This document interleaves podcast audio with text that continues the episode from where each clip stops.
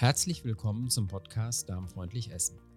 In diesem Podcast dreht sich alles um Themen aus der Ernährungsberatung, unsere Verdauungsorgane und den Einfluss unserer Lebensumstände auf unsere Gesundheit. Natürlich beschäftigen wir uns auch mit darmgesunder, genussreicher und saisonaler Ernährung, aber auch mit Unverträglichkeiten und Intoleranzen, typischen Erkrankungen der Stoffwechselorgane und Themen wie Stress, Schlaf oder Bewegung. Unser Ziel ist es, euch wertvolle Hinweise für die Verbesserung eures Wohlbefindens und ein gesünderes Leben zu geben. Wir wünschen euch viel Spaß mit dieser Folge.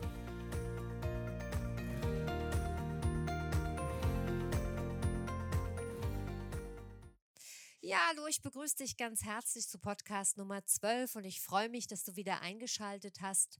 An dieser Stelle des Podcasts spricht Carla über alte Termine und Ereignisse, die bei der Wiederveröffentlichung des Podcasts jetzt nicht mehr relevant sind. Daher der etwas abrupte Übergang.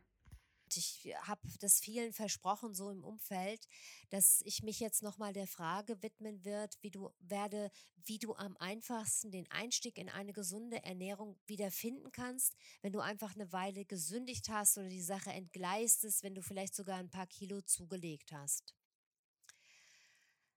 Viele Ernährungsberater empfehlen ja dann eine radikale Umstellung und raten zu Entlastungstagen, bei denen der Darm entleert wird, bevor man konsequent wieder mit einer gesunden Ernährung beginnt. Grundsätzlich sind solche Maßnahmen sinnvoll, finde ich auch.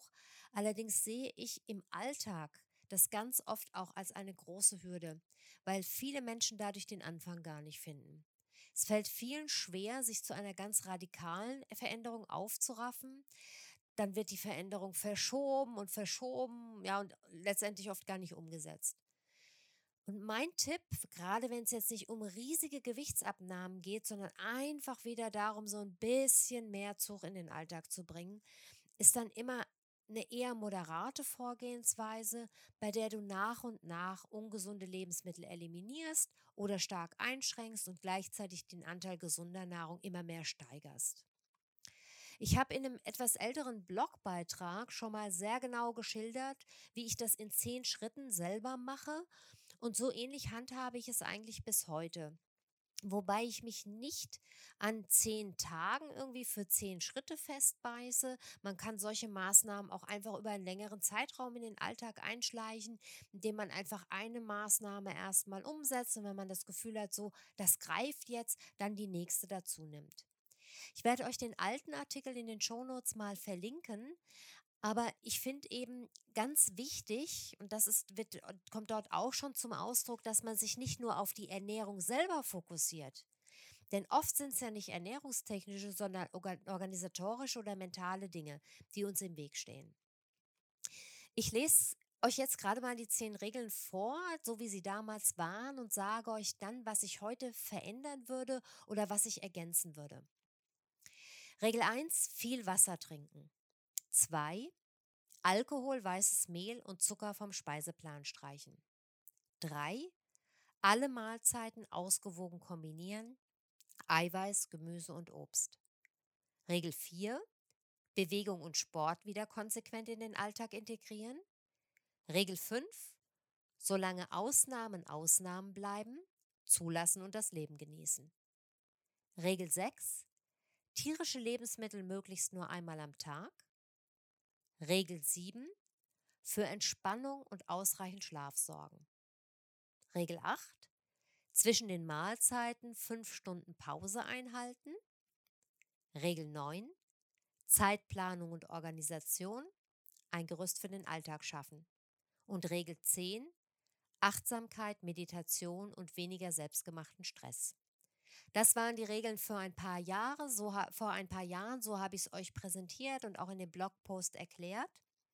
Und im Großen und Ganzen finde ich diesen Fahrplan eigentlich immer noch eine sehr, sehr gute Orientierung.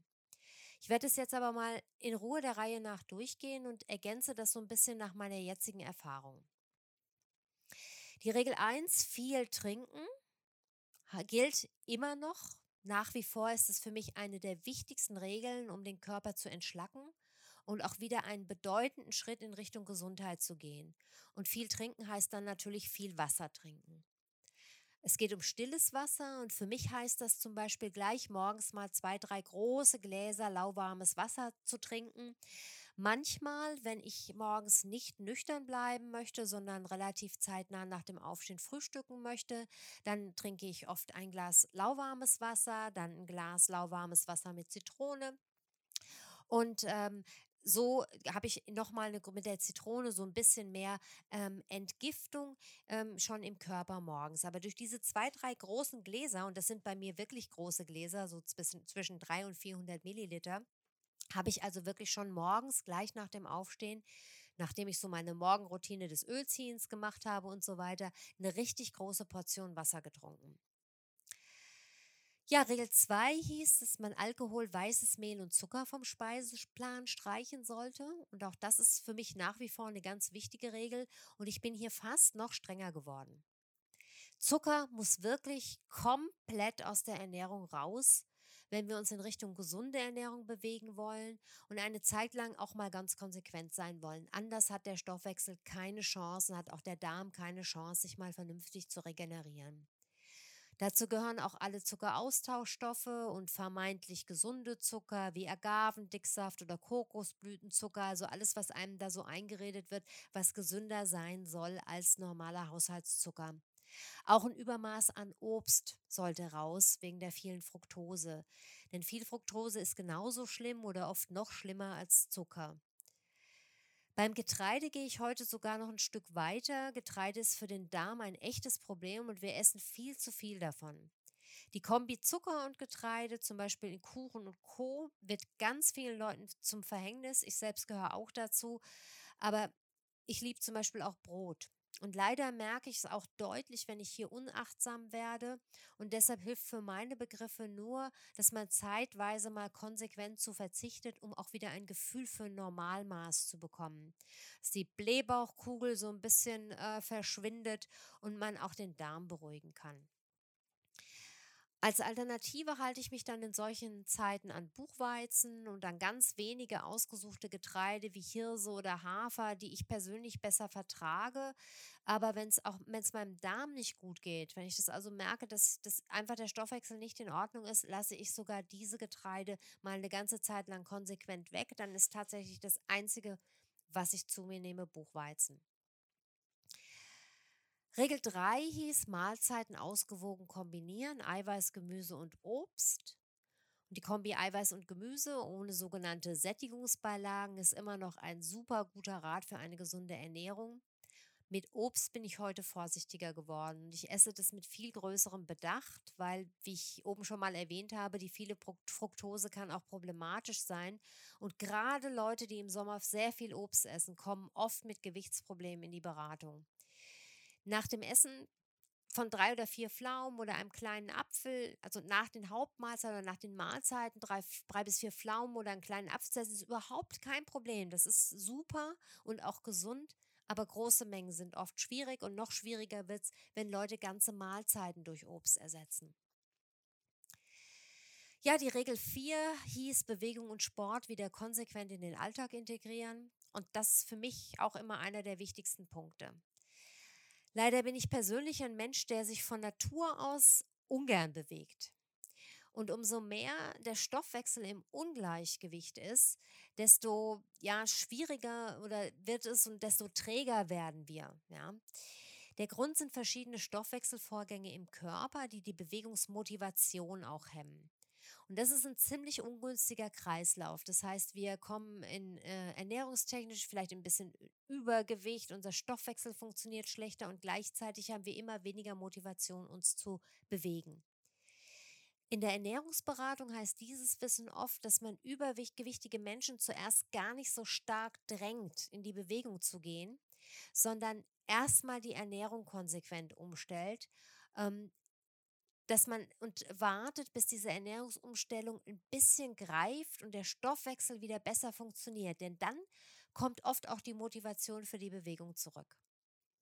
Wenn, man, wenn der Stoffwechsel jetzt nicht so stark entartet ist, man nicht so extrem übergewichtig ist, ist natürlich entscheidend, den inneren Schweinehund zu überwinden. Ich bin persönlich so dankbar, dass ich 2 Hunde habe und dass ich dadurch per se mindestens immer eine große Bewegungseinheit am Tag in Form von einem Spaziergang habe. Und zusätzlich habe ich eigentlich auch eine kleine Morgenroutine, die Bewegung in Form von einer Yoga-Einheit beinhaltet. Und ich beobachte mich dabei, dass ich genau diese Routine total gerne ver verlasse zugunsten von mehr Schlaf oder aus Bequemlichkeit, weil ich keine Lust habe oder weil ich einfach glaube, dass andere Dinge wichtiger wären. Und genauso ist es mit dem Laufen, das ich eigentlich regelmäßig machen möchte. Ich bin da super kreativ, wenn es um Ausreden geht und ich bin mir sicher, ihr kennt es auch. Für mich heißt es deshalb immer mal wieder auch, mich hier am Riemen zu reißen und die Routine wieder Routine werden zu lassen. Denn ich weiß auch genau, wenn ich zwei Wochen mal durchhalte, wird die Sache zum Selbstläufer und dann muss ich mich nicht mehr überwinden. Wenn ich meine Morgenroutine zwei Wochen konsequent mache, kann ich nicht mehr ohne. Und wenn ich wirklich konsequent alle zwei bis drei Tage abends eine Laufrunde einlege, dann möchte ich darauf auch nicht mehr verzichten. Und das ist eben so mein Tipp, einfach eine Zeit lang mal so wirklich konsequent zu sein und, ähm, und das durchzuhalten und sich da durchzubeißen. Und dann hat man die Bewegung auch wieder so ein bisschen im Ablauf drin. Dass man Bewegung in den Alltag integrieren soll, dass man Treppen steigen und Aufzüge meiden soll, das hat sich ja inzwischen sowieso überall rumgesprochen. Aber was nicht bekannt ist, ist, dass es inzwischen auch viele Studien gibt, die einfach nahelegen, dass sitzende Tätigkeiten tatsächlich ein riesengroßes Gesundheitsproblem sind. Und ich habe selber einen Job, in dem ich überwiegend sitze. Und es ist einfach bekannt, dass Menschen, die viel sitzen, gesundheitlich deutlich im Nachteil sind. Erst kürzlich gab es sogar eine Studie, die den Zusammenhang zwischen Menschen mit sitzenden Tätigkeiten und einer höheren Mortalität nachgewiesen hat. Wer viel sitzt, hat deshalb auf jeden Fall den Grund, hellhörig zu werden und die Warnung ernst zu nehmen. Und das bedeutet für mich persönlich, dass ich mich ständig frage, wie ich meine Bilanz zwischen Sitzen und Bewegung verbessern kann. Mittlerweile habe ich mir zu Hause im Büro auch einen Arbeitsplatz im Stehen eingerichtet, damit ich hier nicht auch noch sitze, wenn ich, wenn ich nicht gezwungen bin dazu. Ich verfahre da immer so nach dem Motto, alles, was nicht Sitzen ist, ist Bewegung, denn Bewegung muss ja kein Hochleistungssport sein. Auch unsere Vorfahren sind nicht ununterbrochen irgendwie gerannt, aber sie sind viel gelaufen. Ja gut, kommen wir zu Punkt 5. Solange Ausnahmen Ausnahmen bleiben, zulassen und das Leben genießen. Diesen Punkt würde ich heute definitiv anders formulieren. Ich mache nicht nur in der Beratung, sondern auch bei meinem eigenen Verhalten die Erfahrung, dass Ausnahmen ganz oft der erste Schritt sind, wieder zu schludern. Ausnahmsweise esse ich heute einen Kuchen, weil ich so selten an diesem Café vorbeikomme. Und morgen esse ich dann ein Stück Kuchen, weil ich so selten eine Einladung zum Kuchenessen habe. Und übermorgen möchte ich dann das Geschenk der Nachbarin nicht ablehnen, wie unhöflich. Oder Boris Einladung zum Eisessen nicht ausschlagen und so weiter und so weiter. Das heißt, eine Ausnahme ist immer die Frage, wie ist sie wirklich definiert und bleibt es bei der einen Ausnahme? Für mich müssen deshalb für Ausnahmen heute ganz klare Regeln her. Und um diese Grenzen zu finden, muss ich ein bisschen beobachten und auch austesten. Zum einen, was ist wirklich so schön, dass ich dafür eine Ausnahme machen möchte? Und B, wie viele Ausnahmen tun mir noch gut? Also einfach nur zu sagen, dass ich mir am Wochenende Ausnahmen gönnen möchte oder an einem Tag in der Woche, das hat sich für mich nicht bewährt. Ich habe herausgefunden, dass ich einfach dazu neige, dann wirklich das ganze Wochenende irgendeinen Blödsinn zu essen, was unter Umständen reicht, um das Darmmilieu und den Stoffwechsel wieder ins Ungleichgewicht zu bringen. Ich persönlich komme besser zurecht, wenn ich die heftigen Ausnahmen, also jetzt wir reden von Kuchen, von üppigen Pastagerichten oder Weißbrot, wenn ich solche Ausnahmen viel strenger limitiere. Das heißt zum Beispiel, eine, Aus eine Mahlzeit in der Woche zur Ausnahme zu deklarieren. Ja? Ähm, das kann helfen. Denn dann ist es klar definiert, ja. Eine Mahlzeit, da kann nicht so irre viel schiefgehen. Das kann zum Beispiel bedeuten, dass man tatsächlich sagt, dass es nach einer Mahlzeit mal ein Stück Kuchen gibt. Oder dass man dann vielleicht sagt, na gut, wenn ich einmal die Woche irgendwie eingeladen bin, dann esse ich da halt mal keinen Salat oder, oder, oder etwas anderes, sondern ein Stück Fisch oder sowas, sondern dann esse ich vielleicht auch mal ein Pasta-Gericht. Aber eine Mahlzeit die Woche. Das hilft mir viel besser. Ne? Dann sind Ausnahmen wirklich ganz, ganz klar definiert. Und das, das hilft mir einfach bei der Sache zu bleiben. Ich würde heute auch dazu raten, wenn man eine Ernährungsumstellung macht oder wenn man jetzt nach einer langen Phase, in der man sich vielleicht nicht so besonders bewusst ernährt hat, wieder anfängt, ein bisschen moderater zu essen, dass man dann nicht zu früh mit den Ausnahmen beginnt. Denn man braucht dann erstmal wieder Ruhe, dass man in die Routine wieder reinkommt, dass man überhaupt wieder eine Routine mit den Regeln findet, bevor man sich mit Ausnahmen beschäftigt. Denn dann, das höre ich von Klienten ganz oft, kommt auch so dieses Gefühl ins Spiel, na jetzt ist auch schon egal. Jetzt ist das Kind eh schon ins Wasser gefallen, jetzt mache ich mal so weiter und irgendwann komme ich dann wieder rein.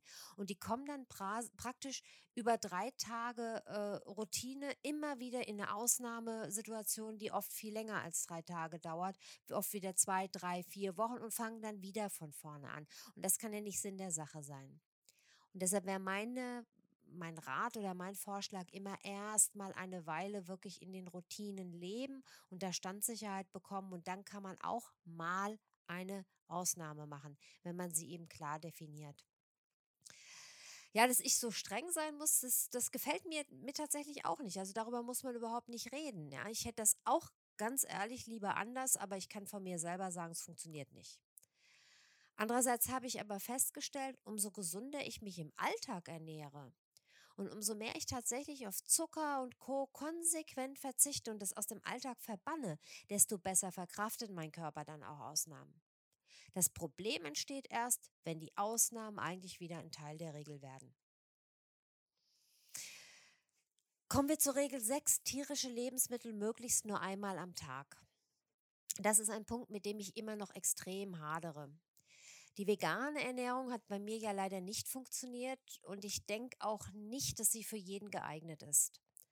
Und trotzdem greife ich nicht guten Gewissens zu tierischen Produkten.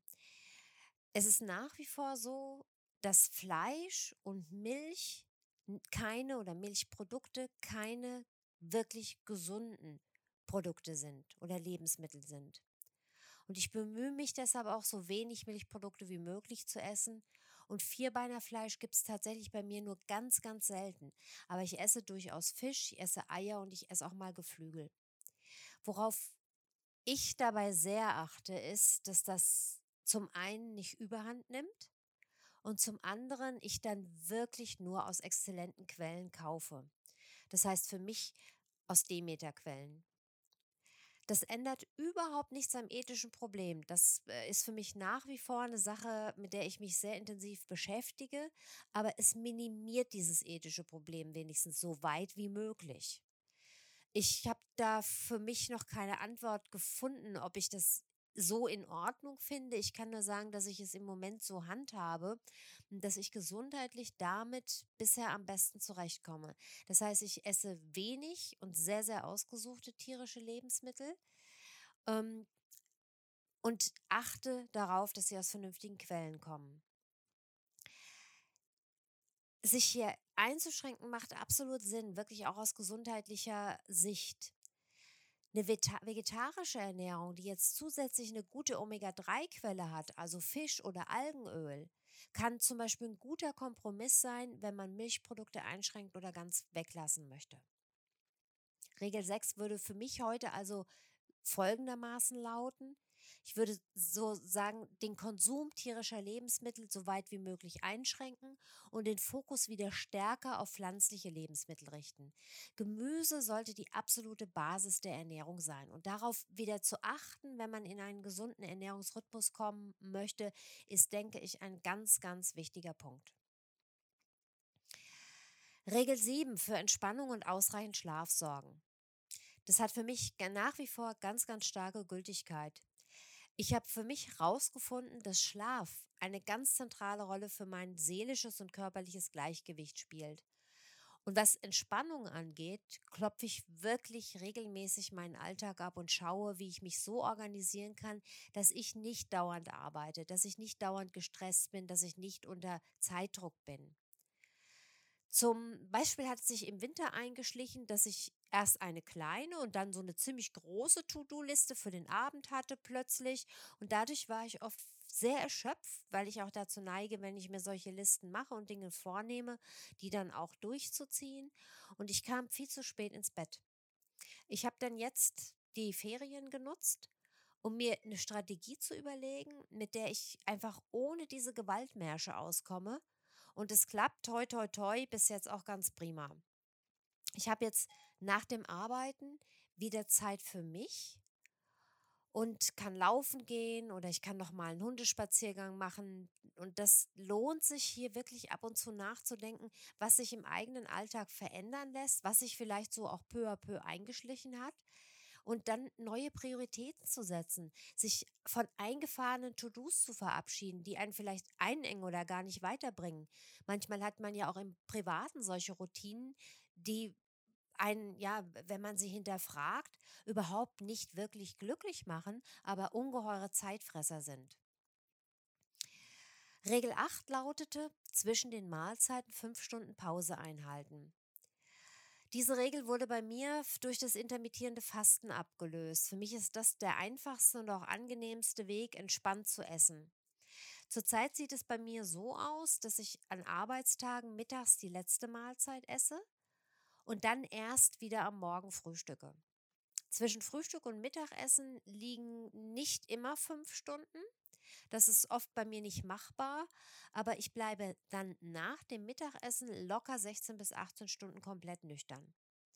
Und für mich ist das eine wunderbare Lösung, um auch während meines sitzenden Arbeitsalltags, der am Nachmittag beginnt, wirklich so wenig wie möglich belastet zu sein.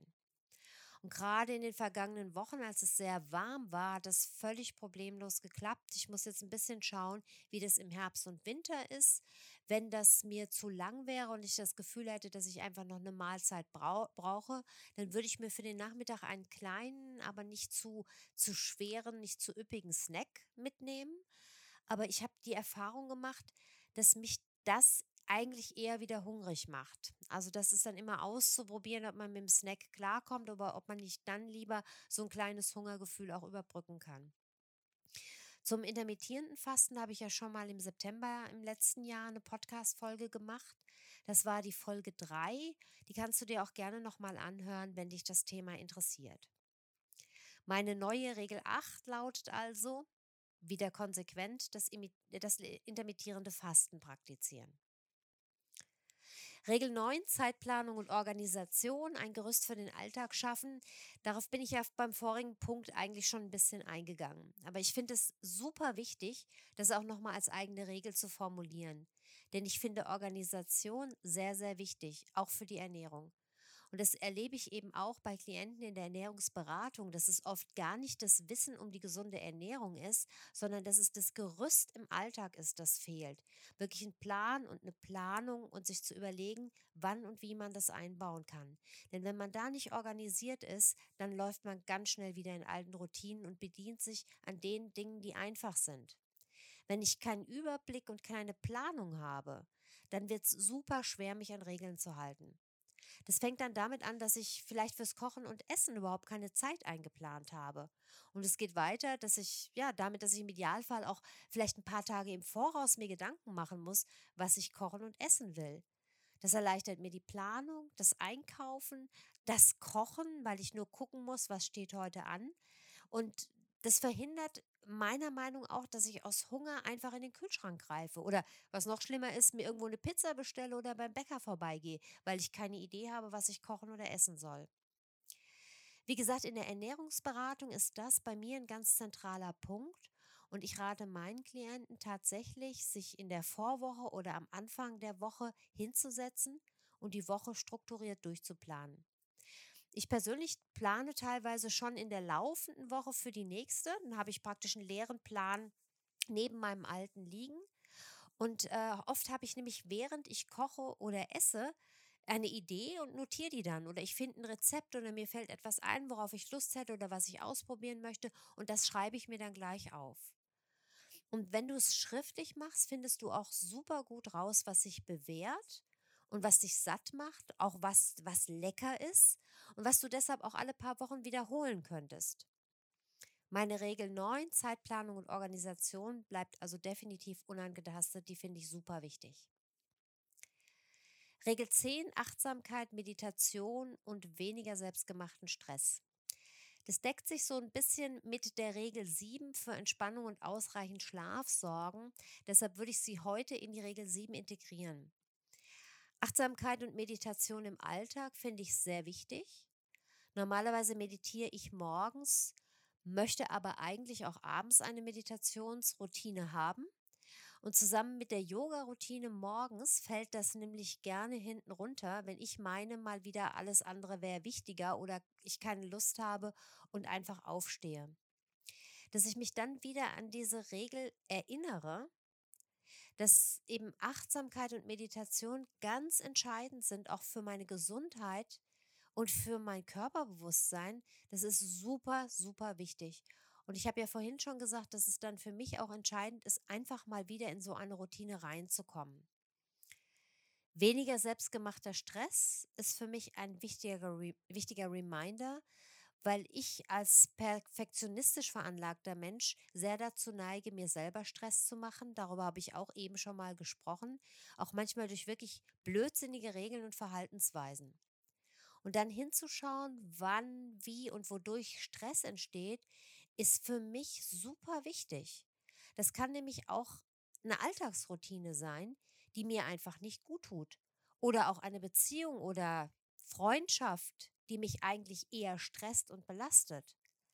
Das kann auch eine Zusage sein, die ich irgendwo gemacht habe und bei der ich aber merke, dass sie mir nicht oder nicht mehr gut tut. Oder es kann auch bedeuten, mal wieder entrümpeln zu müssen, um eine klarere Sicht auf die Dinge zu haben. Oder bei mir meine Arbeit effizienter zu organisieren. Jedenfalls würde ich das alles so ein bisschen in die Regel 7 integrieren. Ähm, und mein Rat wäre dabei auch, was so Stressfaktoren angeht, wenn du dich sehr, sehr gestresst fühlst, einfach mal für eine Weile aufzuschreiben, ob du den Auslöser erkennen kannst. Denn dann ist es einfacher, solche Dinge auch anzuschauen und zu verändern. Ja, die frei werdende Regel 10, denn wenn ich 7 und 10 zusammenfasse, wird eine Regel frei, würde ich dem Darm widmen, der inzwischen absolut im Mittelpunkt meiner Arbeit steht. Und diese Regel würde lauten, kümmere dich um deinen Darm. Wenn du das Gefühl hast, dass alles bei dir in Ordnung ist, dass du also nicht unter Blähungen leidest, keinen Blähbauch hast, keine Schmerzen, kein Völlegefühl, dass du weder unter Verstopfung noch Durchfall leidest, regelmäßigen Stuhlgang hast, der auch von Geruch, Form, Farbe unauffällig ist, dann kann es absolut genügen, wie der Darm gesünder zu essen. Und vielleicht magst du dann auch mal für eine Weile ein Probiotikum einnehmen. Das ist aber auch nicht zwingend. Ähm, ich gehe jetzt mal davon aus, dass alle von euch regelmäßig zur Darmkrebsvorsorge gehen. Und dann kannst du einfach dich glücklich schätzen, dass dein Darm gut funktioniert. Ich habe allerdings die Erfahrung gemacht, dass die wenigsten Leute sich wirklich darmgesund fühlen. Und dass ganz viele Leute Probleme haben mit dem Stuhlgang, sei es von der Häufigkeit her oder von der Konsistenz her, dass es viele Menschen gibt, die unter Blähungen leiden oder unter einem aufgeblasenen Bauch, unter Volle, Völlegefühl oder manchmal sogar unter Übelkeit. Und wenn du dann dazu noch zu Gewichtsproblemen neigst, dann ist es super unwahrscheinlich, dass dein Darm in Ordnung ist. Und erst recht natürlich, wenn es weitere Auffälligkeiten oder Unregelmäßigkeiten gibt. Und statt dann irgendwie rumzudoktern, empfehle ich dir unbedingt einen Experten aufzusuchen und dort auch eine Stuhlprobe machen zu lassen, also neben den Routineuntersuchungen wie ähm, regelmäßigen Darmspiegelungen, eine Stuhlprobe machen zu lassen, einfach mal herauszufinden, in welchem Zustand dein Mikrobiom ist, wie die Darmschleimhaut aussieht, ob es Entzündungsmerkmale gibt, ob es Verdauungsrückstände gibt. All diese Dinge. Lass dich hier unbedingt beraten, durchchecken und die für dich passenden Untersuchungen machen. Den Darm in Ordnung zu bringen, ist wirklich das Kernstück der Gesundheit und auch ganz entscheidend, wenn du deinen Stoffwechsel in Balance bringen möchtest oder auch Übergewicht hat selten mit einem, hat nicht selten mit einem gestörten Mikrobiom zu tun. Das lohnt sich also hier mal ganz genau hinzugucken. Ja, als Fazit dann hier nochmal meine zehn neuen Regeln für den Neustart, die ich euch natürlich dann auch nochmal in die Shownotes schreiben werde. Hier jetzt im Überblick nochmal. Erstens viel Wasser trinken. Zweitens Alkohol, Getreide und Zucker vom Speiseplan streichen. Drittens alle Mahlzeiten ausgewogen kombinieren, also Eiweiß, Gemüse und Obst in nicht zu großen Mengen. Viertens, Bewegung und Sport wieder konsequent in den Alltag integrieren. Fünftens, konkrete Regeln für Ausnahmen formulieren. Halte dich daran und mache Ausnahmen generell nicht zu früh und nicht zu oft. Regel 6. Tierische Lebensmittel reduzieren, vor allem Vierbeinerfleisch und Milchprodukte. Den Konsum tierischer Lebensmittel einschränken heißt dann auch den Fokus wieder sehr viel stärker auf pflanzliche Lebensmittel zu richten. Gemüse also als absolute Basis der Ernährung zu sehen. Regel 7 für Entspannung und ausreichend Schlaf sorgen. Achtsamkeitspraxis und Meditation in den Alltag integrieren und selbstgemachten Stress eliminieren. Achtens, wieder konsequent das intermittierende Fasten praktizieren. Neuntens, Zeitplanung und Organisation ein Gerüst für den Alltag schaffen. Und Regel 10, kümmere dich um deinen Darm. Ich poste euch diese Regel, wie gesagt, auch nochmal in den Show Notes und hoffe sehr, dass ich dir damit ein paar Anregungen geben konnte für deinen Neustart. Im Frankfurter Raum stehe ich dir natürlich auch persönlich für eine Beratung oder ein Coaching zur Verfügung. Und ich hoffe, dass ich demnächst auch wieder ein Online-Angebot anbieten kann. Für heute wünsche ich dir einen wunderschönen Tag, Freude bei allem, was du tust und auch die Fähigkeit, dich ein bisschen zu entspannen. Bis zum nächsten Mal. Viele liebe Grüße, deine Carla.